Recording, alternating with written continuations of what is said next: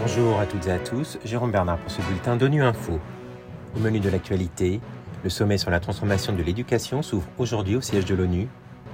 En République centrafricaine, une ONG mène une campagne de sensibilisation sur l'accès à l'éducation. Et l'ONU prévient que la moitié des personnes qui ont faim dans le monde sont des enfants. Le sommet sur la transformation de l'éducation se tient au siège de l'ONU à New York pendant trois jours pour trouver des solutions à la crise de l'apprentissage. Durant ce sommet, le Fonds des Nations Unies pour l'enfance propose cinq actions clés nécessaires pour un redressement de l'éducation dans le cadre de son initiative appelée Rapide. Explication de Nicolas Reuge, conseiller principal en éducation à l'UNICEF à New York.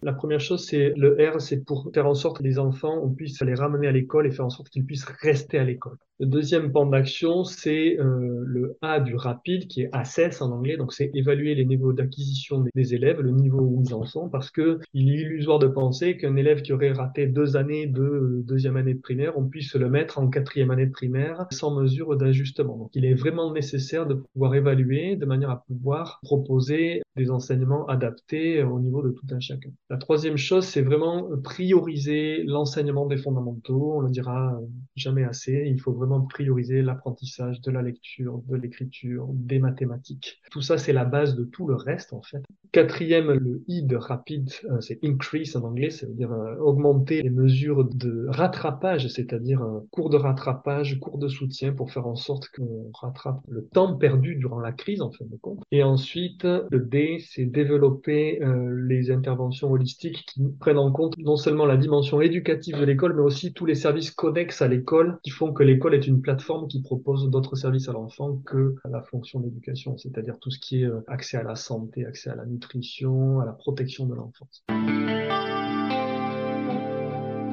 En République centrafricaine, une organisation non gouvernementale mène une campagne de sensibilisation sur l'accès à l'éducation. Cette campagne, lancée cette semaine dans la commune de Bimbo, est une initiative de l'ONG ICRE Africa et consiste à réfléchir sur les obstacles liés à l'accès des enfants à l'éducation. Prilin Priva Kopiade, responsable logistique de cette ONG, est au micro d'Inès Laure Ngopo de Guira FM. On les sensibilise sur les actions concrètes à mener au sein de leur famille, au sein de leurs écoles respectives, afin qu'ils puissent apprendre les méthodes et les techniques qui doivent être nécessaires pour que les enfants puissent aller à l'école dans de bonnes conditions. Vous savez que nous sortons d'une grande crise majeure et qui a secoué le pays, ce qui fait que beaucoup des enfants aujourd'hui se retrouvent à la rue, abandonnés de leur famille, abandonnés de la société auquel nous vivons. C'est pour ça qu'il faudrait que nous donnions de la chance aux enfants de la République centrafricaine. L'enfant qui a l'âge d'aller à l'école doit nécessairement avoir les outils adéquats pour sa fréquentation. Vous savez que un enfant éduqué aujourd'hui est un leader de demain parce que un enfant s'il est bien éduqué au milieu scolaire, même au sein de sa famille, je crois qu'il va cet enfant-là va être un leader pour notre République. Voyez-vous, ceux qui sont là aujourd'hui là, ils étaient hier des enfants. Les enfants en âge d'être scolarisés subissent de plein fouet la crise alimentaire mondiale actuelle, avec des conséquences dévastatrices pour leur éducation.